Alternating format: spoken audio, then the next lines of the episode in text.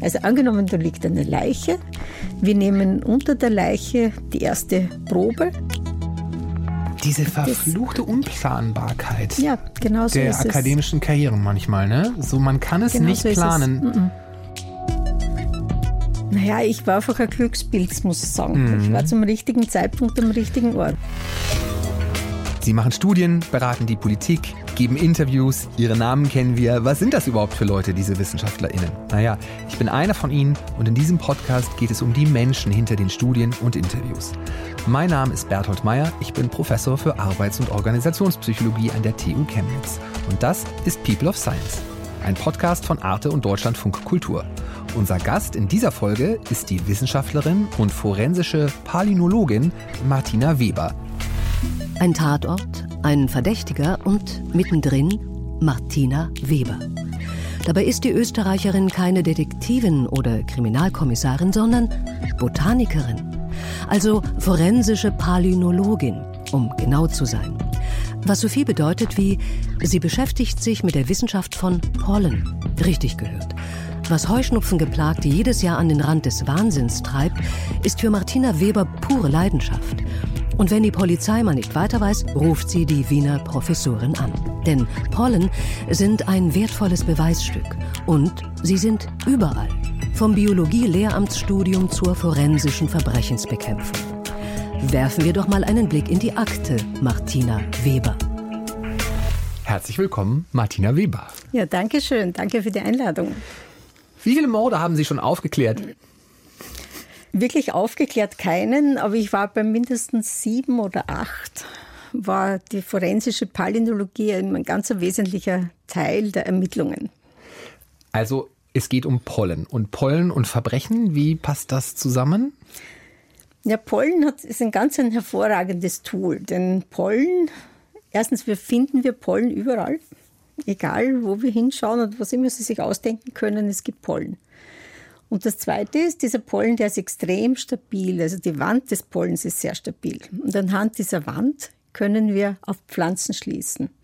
Und das erzählt uns mitunter, dass ein Verdächtiger auf einem Tatort war oder eben nicht.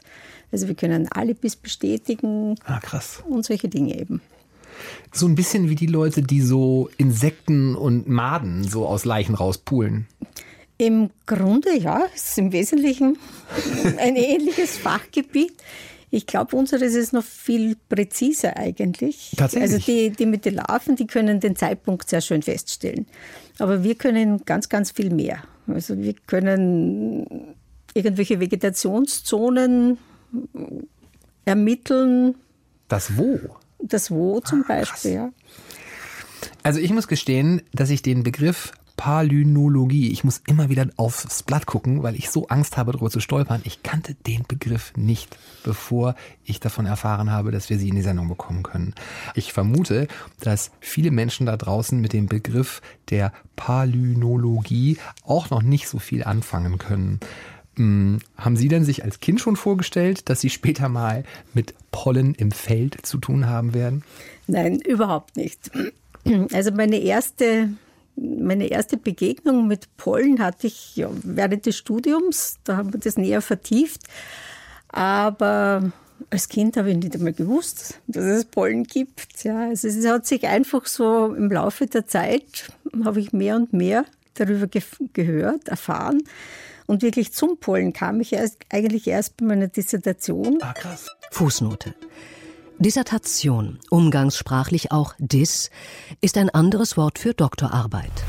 Und wirklich zum Pollen kam ich erst, eigentlich erst bei meiner Dissertation. Ah, krass. Und da aber auch nicht, weil ich unbedingt mit Pollen arbeiten wollte, sondern ich kam über die Elektronenmikroskopie. Die hat mich einfach total fasziniert, da in diese Zellen hineinzuschauen. Da habe ich ein Praktikum gemacht und das war einfach faszinierend, all diese Zellorganellen zu sehen.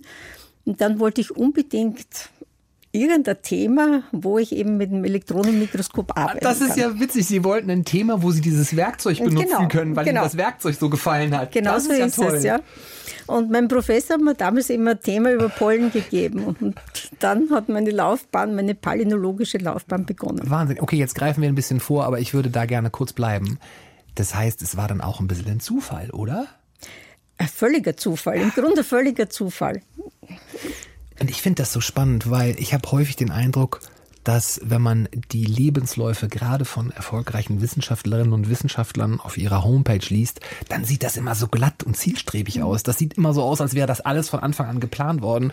Und also ich, ich vermute, nee, also häufig ist es wirklich Zufall. Ja, ich glaube, das ist nur in den allerseltensten Fällen, dass diese Leidenschaft schon als Kind irgendwie begonnen hat. Aber bei mir war es definitiv nicht. Ich wollte immer Lehrerin werden. Das okay. war eigentlich mein erster Plan. Und Biologie hat mich auch schon immer ein bisschen fasziniert. Und dann war ich fertig mit den Lehramtsstudien, also mit Biologie und Erdwissenschaften und Haushalts- und Ernährungswissenschaften. Wirklich? Ja, und dann wusste ich ganz genau, das Schulsystem und ich, wir wären nie Freunde. Das, mhm. das war mir einfach klar. Ich habe gern unterrichtet, aber das System, das hat mich einfach abgeschreckt. Und dann war mein Vater so großzügig und hat mir noch ein Jahr drauf gezahlt, sozusagen, mich finanziert. Nach dem Lehramtsstudium? Nach dem Lehramtsstudium, ja. Und dann habe ich eben ganz viele Praktika gemacht, ganz verschiedenster Natur, unter anderem auch ein mikrobiologisches. Das hat mir sehr gefallen und dort wollte ich dann Elektronenmikroskopie und Mikrobiologie kombinieren, aber das war nicht möglich. Das einzige Elektronenmikroskop damals, zu dem auch Studenten Zugang hatten, das war eben am Botanischen Institut am Rennweg. Ja, und dort bin ich mit offenen Armen empfangen worden und zum Thema Pollen gekommen. Ich würde gerne noch einen halben Schritt zurückgehen, nochmal in Ihre Biografie ein bisschen eintauchen. Sie haben gesagt, Sie wollten eigentlich Lehrerin werden. Lag das ein bisschen daran, dass, äh, wenn ich richtig informiert bin, Ihre beiden Eltern auch schon Lehrer und Lehrerinnen waren? Genau, genau. Die waren Volksschullehrer und ich bin aber meinen Eltern in die Schule gegangen. Ach krass. Die oh. ersten vier Jahre. Ja. Oh, das war doch aber sicherlich auch nicht immer einfach, oder? Das Kind von also, den Lehrern? War, war, nicht wirklich ein Problem, muss okay. ich sagen. Also ich habe das nie, wir sind nie bevorzugt, aber nie benachteiligt worden. Wir waren einfach eine von okay. ja, den anderen. 30. Und für Ihre Mitschülerinnen und Mitschüler war das auch kein Problem? Kein Problem? Okay, gut. Aber es ist, also ich, ich merke einfach nur, dass die Menschen, mit denen ich mich hier in der Sendung oder hier in dem Podcast unterhalten kann, das waren bis jetzt noch nicht viele, aber man merkt schon, ne? Also häufig sind das äh, Menschen, die dann auch aus einem Haushalt kommen, wo das eher mitgegeben wird, so ein akademisches Selbstverständnis. Ne? Das ist, das ist irgendwie schon so, dass man, glaube ich, eher ja. drauf schaut, oder? Ja und nein. Also meine drei Geschwister, die sind ganz andere Wege gegangen, ja. aber mich hat es irgendwie einfach fasziniert. Obwohl ich irgendwo gelesen habe, dass Sie erstmal Köchin werden wollten. Stimmt das? Genau. Bis zu meinem 16. Lebensjahr war ich eigentlich überzeugt, dass ich in der Küche landen werde. Okay, wie, wie kam es? Ich weiß es nicht. Das habe ich schon immer gern getan. Okay. Ich koche gerne, ich esse gerne und ich sammle Kochbücher. Ja gut, aber ich finde, da steckt ja schon auch diese Idee drin, eine Leidenschaft zum Beruf zu machen. Aber vielleicht muss man die Leidenschaft, die man dann später zum Beruf macht, auch später im Leben erst nochmal entdecken. Ne? Sie wussten ja, dass sie eine Leidenschaft fürs Kochen haben, aber dass sie eine Leidenschaft für Elektronenmikroskope hatten, das, das wussten sie mit 16 damals noch nicht. Nein, nein. Okay, ich verstehe. Ähm, hat ähm, der Ort, aus dem Sie kommen, ich habe gelesen, Sie kommen aus Lebenbrunn, einen Ort im österreichischen Burgenland. Und das kenne ich vor allen Dingen aus so Tourismusbroschüren. Ich war noch nie im Burgenland, aber es soll sehr schön sein und man soll da gut essen können, habe ich gelesen. Also ich bin immer sehr erstaunt, wie gut Sie recherchiert haben. Weil Lebenbrunn kennen nicht einmal die Burgenländer. Tatsächlich. Die meisten Menschen kennen Neusiedlersee vom Burgenland, mhm. das ist das Übliche, aber ich bin weiter südlich, also eigentlich genau in der Mitte vom Burgenland. Und dort ist in erster Linie Land und Landschaft. Und äh, unser Vater, der ist immer mit uns ins Freiland gegangen, hat uns Pflanzen gezeigt und nicht nur, aha, das ist eine Pflanze, sondern er hat die auch richtig benamst. Und ich glaube schon, dass man da sehr, dass ich dadurch in diese Richtung irgendwie mich bewegt habe. Und ja. Also da wurde dann hat. vielleicht auch ein kleiner Samen für das Interesse an der Mikrobiologie. Äh, ja. Naja gut, also das ist ja. Das Mikrobiologie ist übertrieben, ja, aber ja. für die Pflanzen sicher, ja.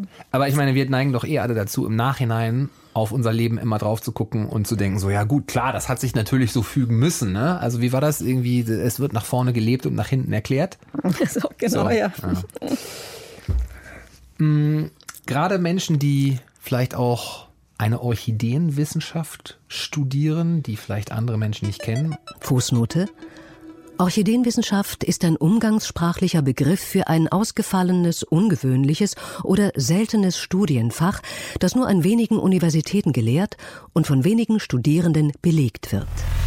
Gerade Menschen, die vielleicht auch eine Orchideenwissenschaft studieren, die vielleicht andere Menschen nicht kennen, und da würde ich jetzt die Palynologie mal dazu rechnen, bekommen hin und wieder ja auch mal den Spruch zu hören, oh, was kann man denn damit machen? Willst du nicht was Anständiges studieren? Was willst du später damit arbeiten?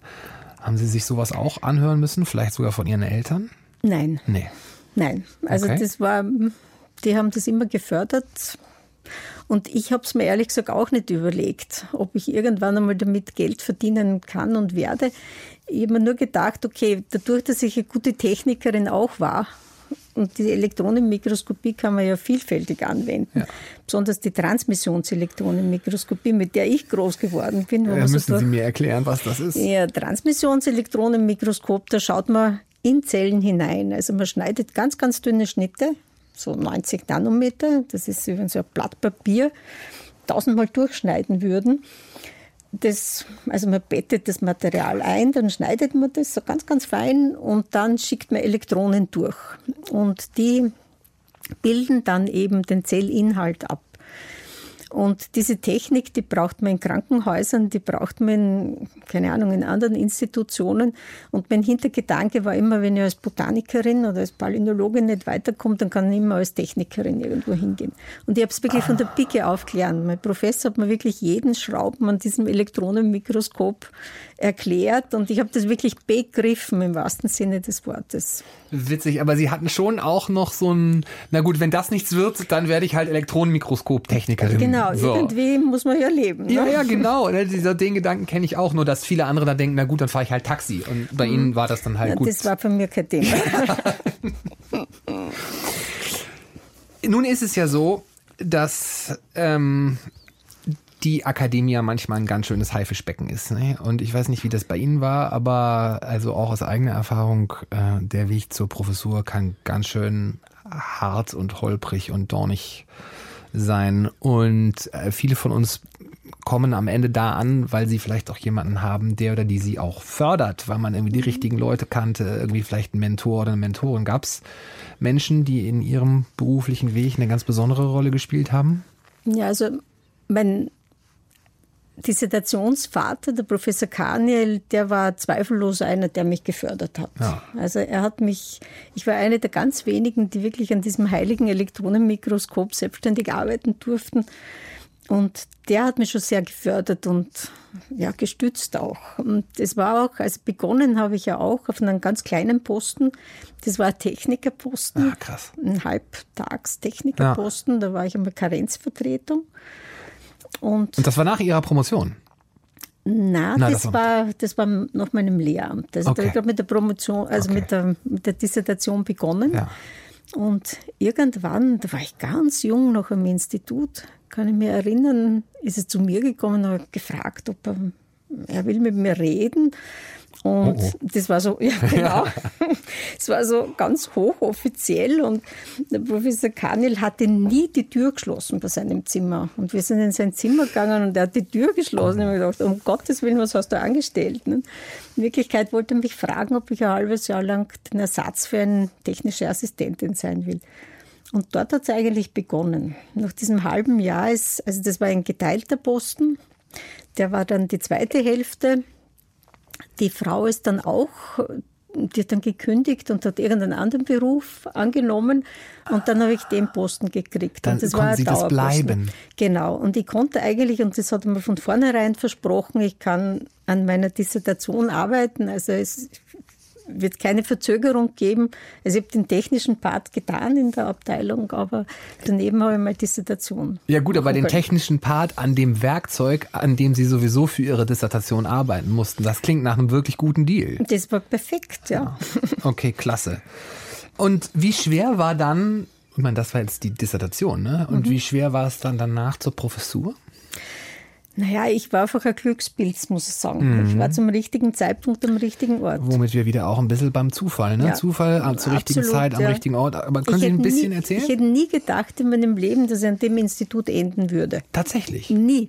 Erstens mal mochte ich das am Anfang überhaupt gar nicht und es war nur so das Elektronenmikroskop. Habe ich gedacht, okay, ich gehe nur dorthin in die Abteilung und mit allen anderen habe ich ja nichts zu tun.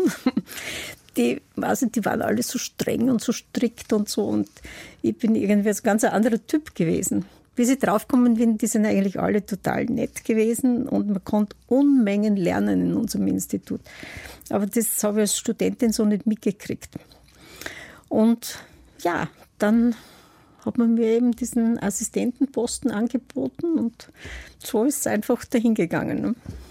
Sie, sagen das so, ne? Aber so ist es einfach dahingegangen. Ich meine, gerade in der deutschsprachigen Akademie ja, ist es ja. extrem ungewöhnlich, dass man an ein und derselben Stelle im Sinne von an einem und demselben Institut Genau so immer ist weiter hochbefördert ja. wird. Ja. Das geht ja eigentlich gar nicht. Man muss sich ja eigentlich immer wegbewerben, um irgendwie was Ja. zu werden. Also ich muss schon sagen, das waren die goldenen Zeiten damals.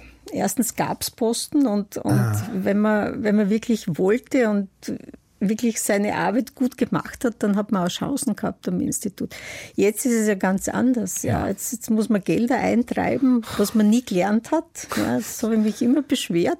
Plötzlich muss man Projekte schreiben. Das habe ich nicht studiert. Ja. Ich habe studiert Biologie, Botanik. Elektronenmikroskopie, aber nie, nie wie ein richtiges Projekt schreibe. Ja.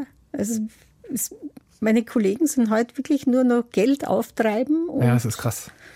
Komplizieren, Ja, ne? ja, das ist krass. Also ich, ich muss auch sagen, also das, ähm, ich erlebe das ja selber. Ne? Also äh, bei uns, wir kriegen ja so, ein Teil unseres Monatsgehaltes wird ja nach äh, Leistungspunkten äh, vergeben und was ganz besonders auf Leistungspunkte zählt, ist halt Genau. das Geld, was wir einwerben. Genau. Und wir müssen viel einwerben. Also die fangen überhaupt erst an zu zählen bei uns. In dem Moment, wo ich mehr einwerbe als der Bundesdurchschnitt. Vorher Ja. wird gar nicht gezählt. Wird- ja, ganz genau. Das heißt, also ich muss irgendwie jedes Jahr hunderte, Tau- hunderttausende von Euros ranbringen, um da überhaupt Punkte zu kriegen.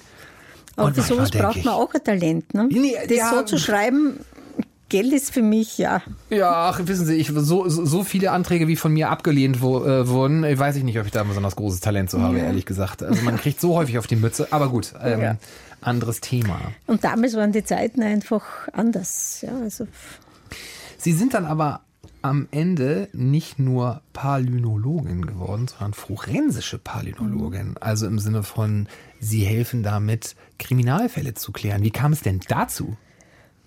Naja, das war also diese, diesen forensischen Teil. Ich hatte einen Professor, der hat den ersten Fall forensischer Palynologie weltweit gelöst. Ah, krass. Und der war einer meiner Lehrer. Und in den Übungen hat er diesen Fall immer erzählt. Und irgendwie hat mich das immer fasziniert, so diese forensische Richtung. Und dann war es eigentlich auch wieder ein Zufall. Ich war bei einem Kongress in Spanien und da ist einer der drei ganz großen forensischen Palynologen beim Mittagessen neben mir gesessen. Ah, super. Ich liebe solche Zufälle. ja. Das war der Dallas Mildenhall.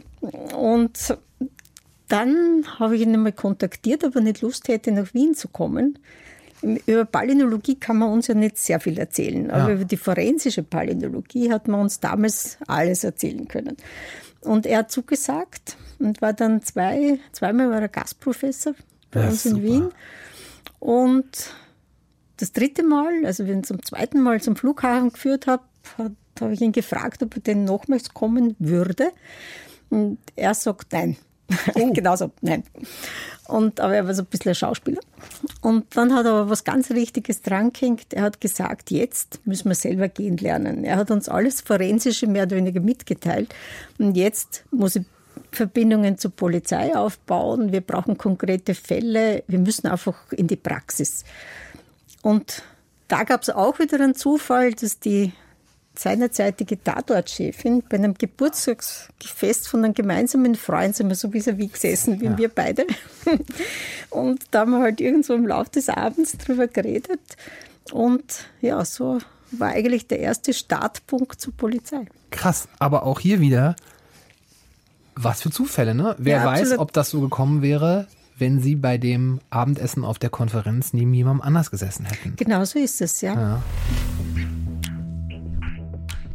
Prima, da sind wir nämlich jetzt schon bei dem vertiefenden Thema Ihres wissenschaftlichen Feldes, Ihrer Arbeit als forensische Palynologin. Entschuldigung, ich muss es immer noch, ich muss immer noch aufs Blatt gucken. Ja?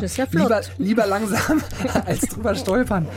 Ähm, wie, wie kann ich mir Ihren Arbeitsalltag vorstellen? Wie läuft das ab, wenn die Polizei sich bei Ihnen meldet? Irgendwie fahren Sie zum Tatort? Fahren, ziehen Sie sich so einen Plastikschutzanzug an? Wie läuft das?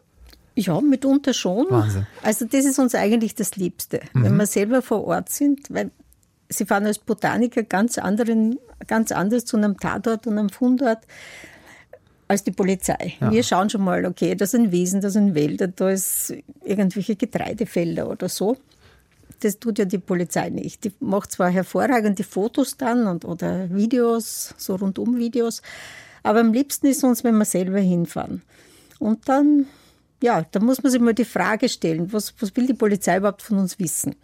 Und wir waren häufig damit beschäftigt, dass der Fundort der Leiche nicht der Tatort ist. Okay. Und dann versuchen wir eben anhand von Material von der Leiche zu schauen, ob wir irgendwas finden, was nicht vom Fundort ist. Also wir nehmen Proben von Fundort und eben, weiß nicht, Abstriche von den Leichen oder die Haare untersucht oder wenn es Verdächtige gibt, die Schuhe und versuchen eben den Pollen-Content auf den Schuhen zum Beispiel vom Verdächtigen zum Fundort zu linken oder zum oder eben, wenn der Fundort nicht der Tatort ist, wir schauen einfach in den Proben, ob wir Pollenkörner finden, die eben nicht vor Ort waren. Also angenommen, da liegt eine Leiche.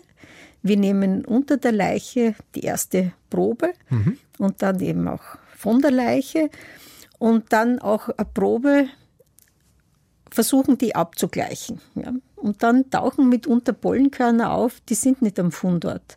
Und wenn sie nicht am Fundort sind, dann können sie theoretisch vom Tatort sein. Klar. Und da können wir eventuell auch auf Vegetationszonen schließen. Also wenn man zum Beispiel, ähm, das war in einem konkreten Fall, da waren vier Pflanzen und wenn dieser Botaniker hört, sagt er sofort, das ist ein Moor. Ah. Weil in der Konstellation können die nur in einem Moor wachsen. Also man kann auch Vegetation rekonstruieren, schlussendlich anhand von. Pollenkörnern. Also im Grunde ist es immer ein Abgleich.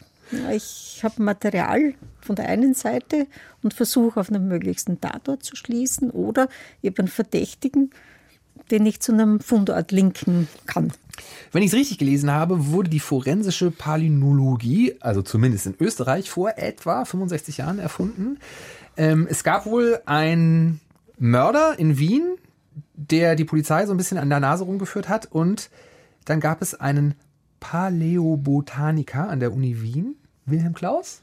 Ganz genau. Ja. Äh, der hat irgendwie die Kleidung und die Schuhe des Verdächtigen untersucht und hat dann dadurch irgendwie eine Überführung möglich gemacht. Äh, können Sie uns erzählen, was da, was da passiert ist? Also im Grund war es so, wie Sie es jetzt schon erzählt haben. Er hat die, die Kleidung und die Schuhe angeschaut und darauf hat er ein fossiles Pollenkorn gefunden.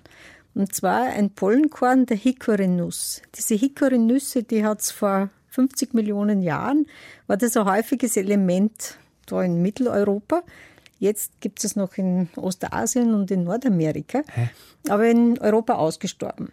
Und der Professor Klaus, als gelernter Geologe, hat auch gewusst, also wenn man dieses Pollenkorn irgendwo finden kann, dann nur nordwestlich von Wien, da ragt so eine Gesteinszunge herein. Ah, Wahnsinn. Und wenn, dann kann es nur von dort so eine stammen. ganz alte Gesteinszunge. Ja, genau. es, krass. es war ein fossiles Pollenkorn. Und er ist dann hingefahren, und das hat er immer sehr launig erzählt in der Vorlesung, Ver Vergleichsmaterial zu holen. Und der Professor Klaus war so ein bisschen querschlank, bei uns sagt. Und der hat sich da so einen weißen Labomantel angezogen und hat sich dann dort am, zum Gaudium seiner Assistenten am Boden hin und her gerollt, um immer Material auf, seine, Auf seinen Mantel. Mantel zu kriegen.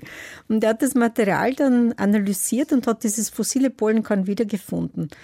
Und dann war man sich ziemlich sicher, dass wenn der, der Tote irgendwo ist, dann muss er in diesem Bereich nordwestlich von Wien sein.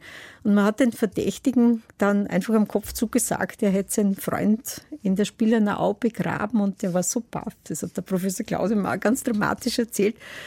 dass er schlussendlich die Polizei hingeführt hat. Ah. Und das war genau der vorhergesagte Ort. Mich fasziniert das total. Jetzt äh, haben die Beispiele, die Sie mir gerade erzählt haben, etwas damit zu tun, von welchem Ort eine Leiche stammt. Ich habe aber in Ihrer Publikationsliste eine Studie gefunden, die mich sehr fasziniert hat, wo es auch um eine zeitliche Einordnung ging, und zwar an sehr, sehr alten Leichen, nämlich an Opfern des Vulkanausbruchs von Pompeji, die vor, was war 2000 Jahren Ja. da verschüttet wurden. Und sie haben versucht, über Pollen den genauen Ausbruchszeitraum des Vesuvs einzugrenzen, weil, das wusste ich auch nicht, da gab es wohl eine Debatte, ob es jetzt was war, August oder Oktober war. Können Sie, Ja, können Sie das nochmal ein genau. bisschen erzählen? Also die Ausgangsfrage war genau die, wann, wann ist der Vesuv tatsächlich ausgebrochen? Da konnten wir keine Information geben, aber wir haben ganz was anderes Spannendes gefunden. Also wir können, und das gilt generell, wenn wir aus der Nase ein Material isolieren von Toten. Wir haben da innen drin, gibt es die sogenannte Siebplatte, Siebbein. Da gehen so die, die Riechnerven durch. Wenn wir von dort Material entnehmen, dann können wir etwa die letzten 40 Minuten im Leben eines Menschen rekonstruieren. Quatsch. Ja. Das, bei einer gesunden Nase wird das ungefähr, also alles, was Sie so einatmen, das bleibt da hinten hängen. Und ungefähr nach 40 Minuten wird das wieder entfernt. Ja, Sie schneuzen sich oder Sie schlucken, verschwindet wieder. Sodass das eine ganz besondere Probe ist, die wir schon öfters untersucht haben. Und bei diesen Leichen aus Pompeji oder bei den Schädeln, die noch über waren, haben wir eben zwei, also schlussendlich zwei Kinderschädel und einen erwachsenen äh, untersucht und ähm, Referenzprobe von dort. Und ich war immer auf der Suche, ob ich irgendwelche Pflanzen finde, die eher im Herbst blühen Klar. oder eher im, Im Sommer. im Sommer. Und da habe ich einen Efeu, Efeupollen gefunden. Und der hat mir am Anfang eigentlich recht begeistert, weil Efeu sehr spä- spät im Jahr blüht. Ja, spricht für den mag Oktober, man- ja. Genau. Aber das Problem war, dieser Efeupollen, der war nur in den Nasenhöhlen der Kinder, aber nicht vom, im Erwachsenen und auch in der Referenzprobe nur ganz, ganz wenig.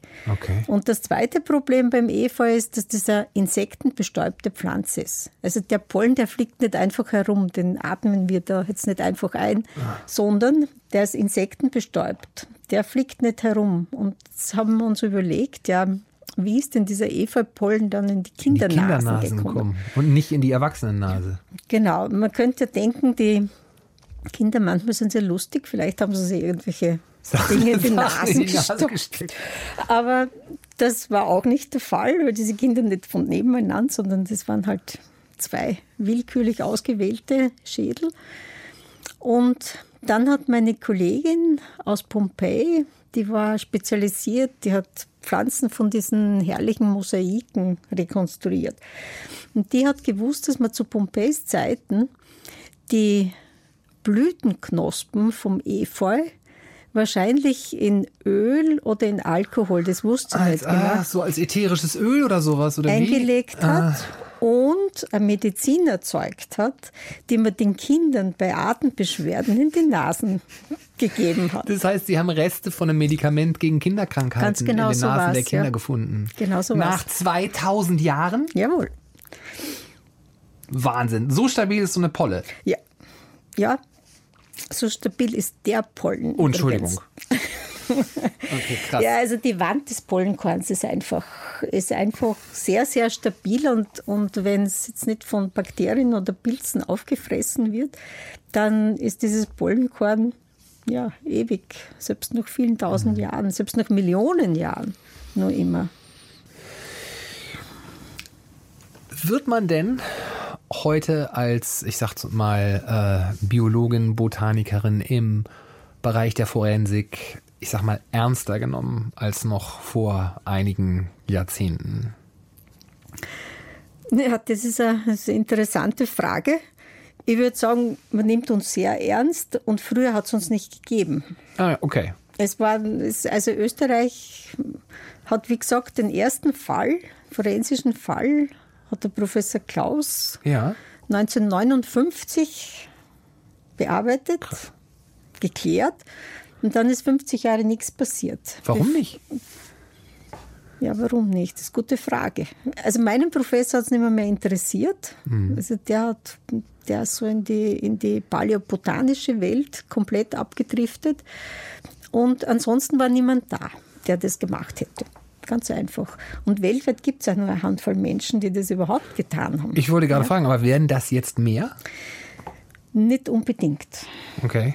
Nicht unbedingt. Also zumindest in Österreich schauen wir nicht sehr glücklich rein. Meine Kollegin, die mit der mir die erste Leiche sozusagen verbindet.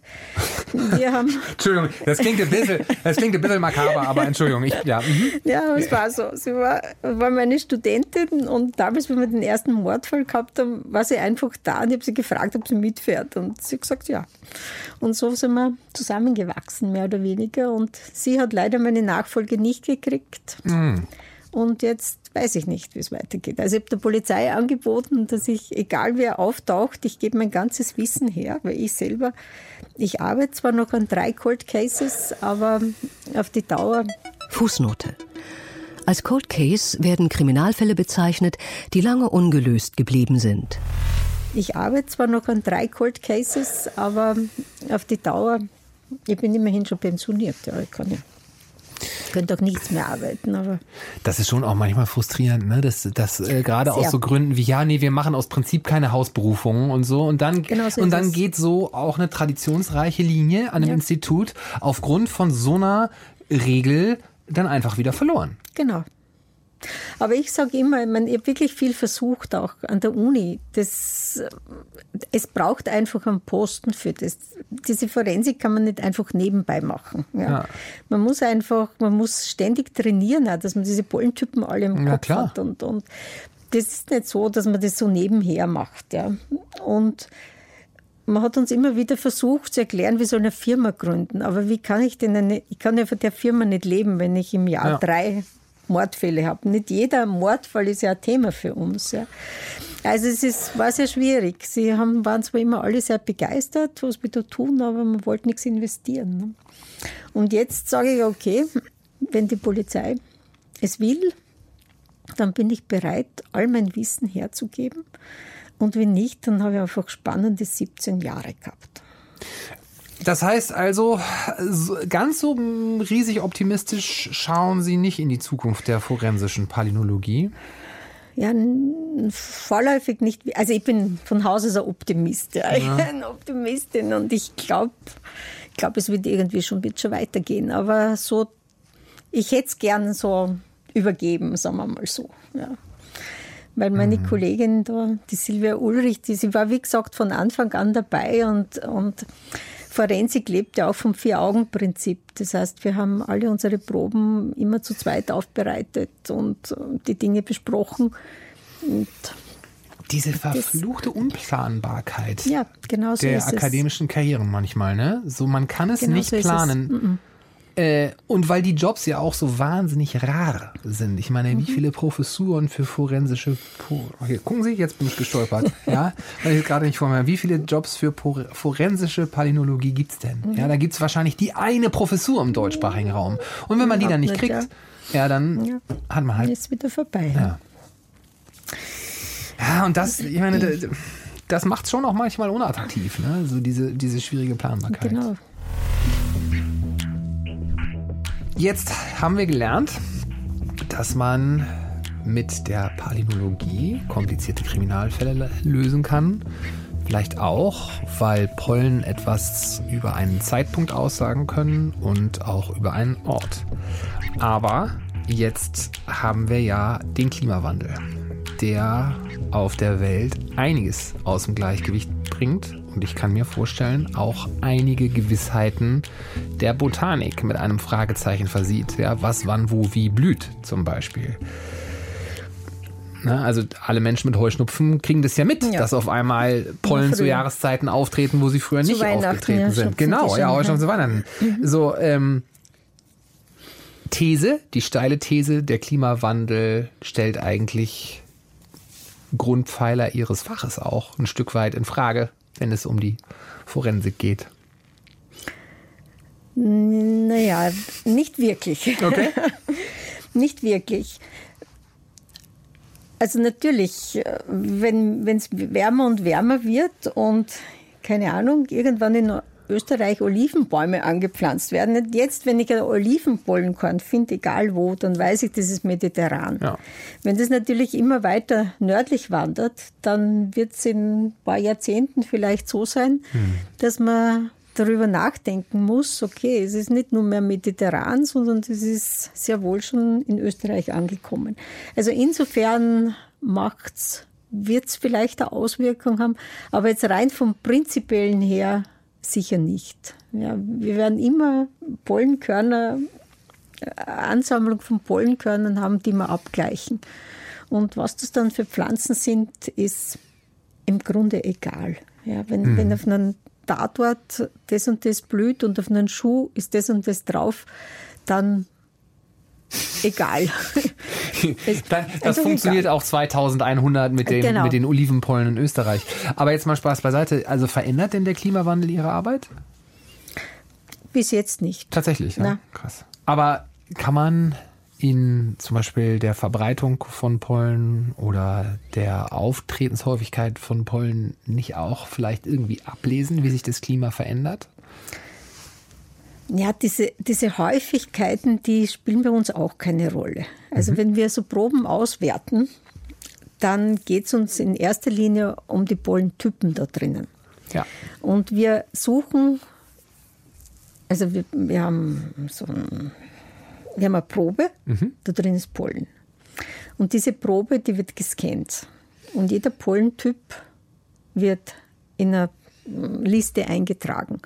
Und wenn wir bei ungefähr 300 sind, dann ist das für uns ein statistisch relevanter Wert. Dann sollte man eigentlich jeden Pollentyp einmal zumindest gesehen haben. Mhm. Und dann macht man seine Schlussfolgerungen daraus. Jetzt kann, wenn eine Pflanze enorm dominiert und wenn es jetzt wärmer wird und keine Ahnung, die Birken blühen nur dreimal so viel, dann wird diese Pflanzengruppe wird exkludiert von den 300 und der Rest wird bis 300 gezählt. Das heißt, es ist uns im Grunde egal, wie viel von was drinnen ist. Es geht mehr um den Pollentyp. Aber was kann denn äh, eine Pollenanalyse heutzutage leisten in irgendeiner, in einer Probe aus der Luft und, und, und was nicht? Wozu ist es denn noch da, außer bei einer Leiche festzustellen, wann und wo? Also man kann natürlich auch frühere Zeiten rekonstruieren. Also was ist auf der Antarktis gewachsen irgendwann einmal, indem man natürlich Pollen ist überall. Okay. Und man kann aus Eisbohrkernen, die, die man ja gut datieren kann, beziehungsweise auch aus irgendwelchen Fels, wenn man Felsen irgendwie am Bohr, das kann man ja sehr gut zuordnen. Und da drin ist überall Pollen. Das heißt, ich kann sagen, vor so und so vielen Millionen Jahren hat die Vegetation auf der Antarktis so und so ausgeschaut. Wahnsinn. Heute ist sie vegetationsfrei soweit, ne, aber damals hat es Bäume geblüht. Also diese, man kann dieses ah. Klima längst vergangener Zeiten sehr gut rekonstruieren Aha. anhand von Pollenkörnern. Ja, das finde ich, das finde ich wirklich spannend, dass sich darüber dieses Fenster in die Vergangenheit so öffnet, ne? Auch wie bei genau. den Leichen da in, in Pompeji. Das, das finde ich schon wirklich faszinierend. Liegt das daran, dass die Pollen so viel länger halten als anderes biologisches Material? Also wenn wir, was wir verwenden, ist die Pollenwand ja. und die ist extrem stabil. Die ist tatsächlich, ähm, wenn die richtig eingeschlossen werden, also weiß nicht, in, irgendwie in einem, in einem Tümpel absinken bis zum Boden, dann werden die so konserviert, dass sie es wirklich noch ja Millionen herauslösen Wahnsinn. können. Und also was ein Pollenkorn, der Sinn von Pollenkörnern ist, dass sie Spermazellen zum weiblichen Teil einer Blüte transportieren. Ja. Und nicht alle erreichen ihr Ziel und fallen dann irgendwann zum Boden. Und wenn es halt ungünstig liegt, dann werden Bakterien und Bodenpilze diese Pollenkörner zerfressen, sonst würde man ja ersticken im Frühjahr. Es bräuchte man Pollenschaufler und keine Schneeschaufler. Also die werden, sie können, sie können zerstört werden. Wenn sie aber zum Beispiel in so einem Tümpel irgendwo landen oder irgendwie eingeschlossen werden, luftdicht abgeschlossen werden, dann bleiben die ewig erhalten.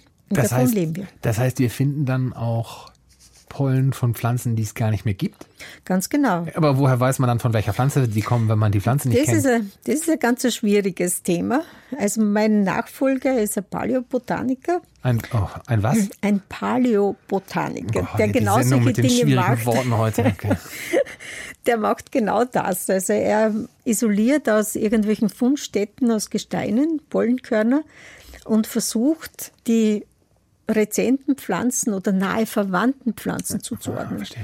und da gibt es natürlich, manchmal geht es genauer, manchmal geht es weniger genau, manchmal enden sie einfach mit irgendeinem Fantasienamen, weil man eben einen rezenten Vertreter nicht Ich mehr finde, kennt. das ist ja abgefahren. Und ganz kurz, Entschuldigung, ich, also ich oute mich jetzt wirklich irgendwie als äh, botanischen Vorleihen, aber in der, in so einer Wand von so einem Pollen, also findet man da irgendwie eine DNA noch drinne oder? Nein, mit, also noch, wie gesagt, so nach einem Monat, anderthalb Monat ist dieser ganze organische Teil eigentlich weg. Ah, okay. Dann haben wir nur nur noch die Gerüst, Wand. ja. Und die Wand, die hat aber tolle Eigenschaften. Ja, die können Sie sich im Grunde wie ein Haus vorstellen.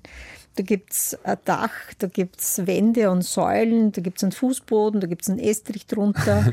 Also, und obendrauf gibt es Ornamentierungselemente. So wie bei einem Dach halt die, keine Ahnung, irgendwelche Antennen oder so irgendwas. Eine Verzierung. Eine Verzierung, genau. Und das können Netze sein, das können Stachel sein, das können Leisten sein. Und diese ganze Pollenwand, diese, diese Muster da drauf, die sind mitunter extrem typisch. Also wenn Sie ein stacheliges Pollenkorn sehen, dann kann man schon sagen, okay, das gehört zur Gänseblümchenfamilie zum Beispiel. Also die sind mit- mitunter wirklich sehr, sehr typisch. Wie so ein Fingerabdruck fast. Genau.